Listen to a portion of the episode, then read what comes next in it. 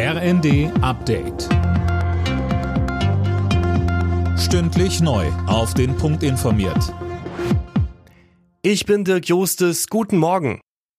Der Bundestag hat bereits sein Go gegeben. Heute entscheidet noch der Bundesrat über die Gas- und Strompreisbremse.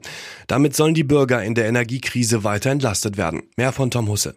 Die Preise sollen für 80 Prozent des bisherigen Verbrauchs gedeckelt werden. In Kraft treten soll das Ganze im März und dann rückwirkend auch für Januar und Februar gelten. Außerdem stehen heute im Bundesrat noch weitere Themen auf dem Programm, wie etwa die Energiepreispauschale über 200 Euro für Studierende und der Bundeshaushalt für das kommende Jahr.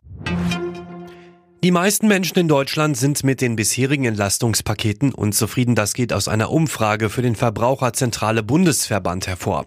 Vor allem Menschen mit einem geringen Einkommen spüren davon wohl kaum etwas.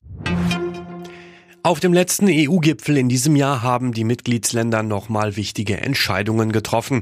Finn Riebesell, so wurde sich etwa auf neue Sanktionen gegen Russland geeinigt. Ja, genau. Das neue Paket sieht weitere Strafmaßnahmen gegen russische Banken und auch zusätzliche Handelsbeschränkungen vor.